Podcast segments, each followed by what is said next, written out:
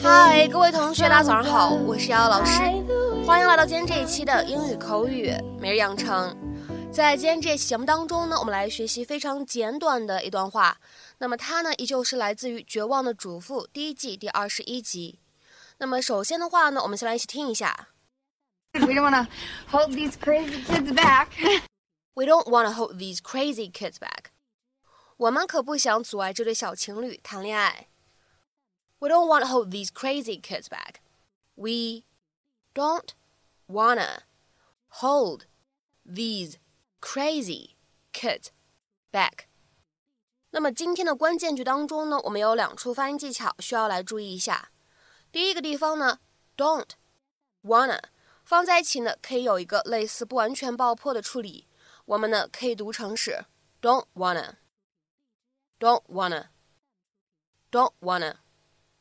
好，再来看一下第二处发音技巧，hold these 出现在一起的话呢，会有一个不完全爆破，所以的话呢，我们可以读成 hold these，hold these，hold these。I got, I got it.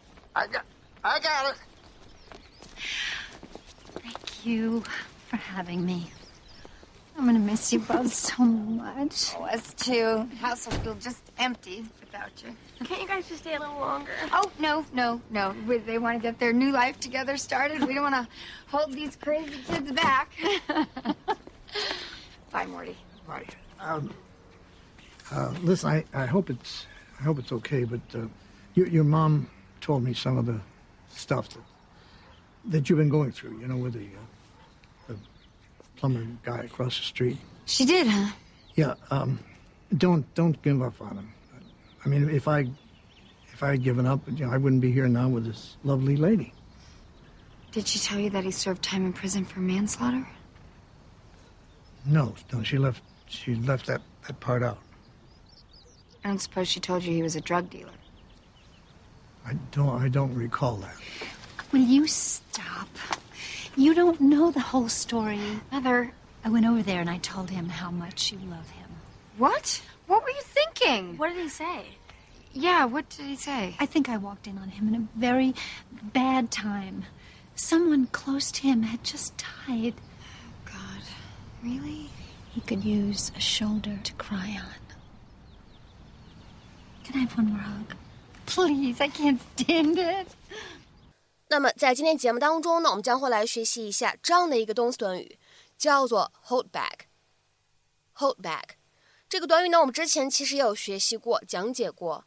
之前呢，讲解过两次。第一次呢，是在学习《老友记》的第二季第五集的时候，第六百七十五期节目当中有讲解过。还有一期的话呢，是在讲解《吸血鬼日记》的第一季第六集的时候，当时呢是第四百六十九期节目当中。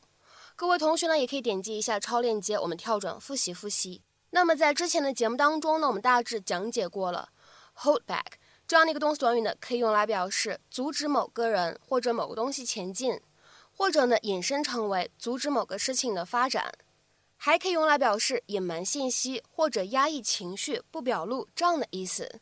那么接下来的话呢，一起来看一下，在今天节目当中，我们将会来学习这样的一个动词短语 hold back。它的什么样的意思和使用呢？第一层呢，其实是一个最基础的意思啊。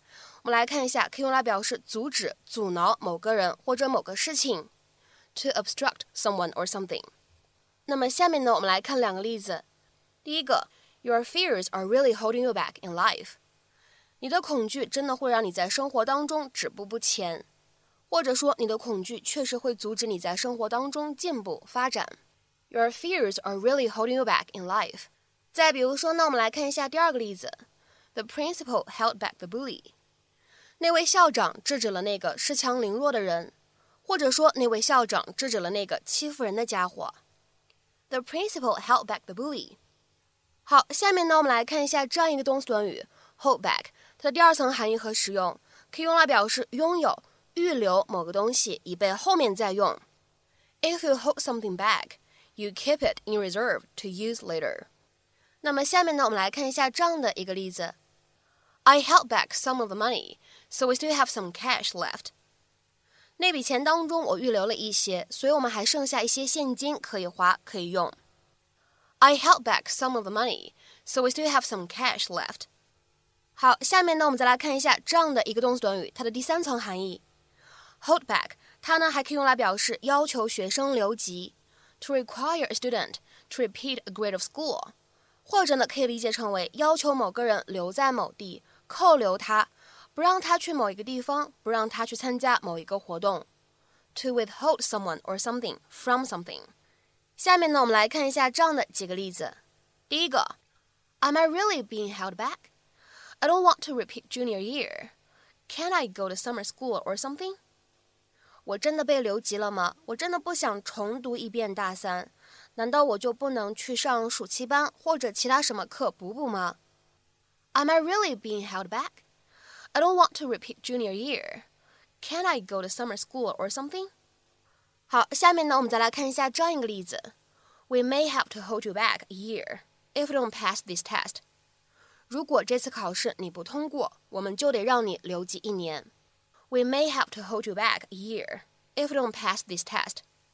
那么下面呢，我们再来看一下今天节目当中的最后一个例子。I heard that Sarah's parents are holding her back from play rehearsals because she has a mumps。我听说 Sarah 的父母亲不让她去参加戏剧排练，因为她患上了腮腺炎。I heard that Sarah's parents are holding her back from play rehearsals because she has a mumps。 那么在今天节目的末尾呢，请各位同学尝试翻译下面这样一个句子，并留言在文章的留言区。We held the dog back when the guests arrived. We held the dog back when the guests arrived. 那么这样一句话应该如何去理解和翻译呢？期待各位同学的踊跃发言。我们今天这期节目呢，就先分享到这里，See you。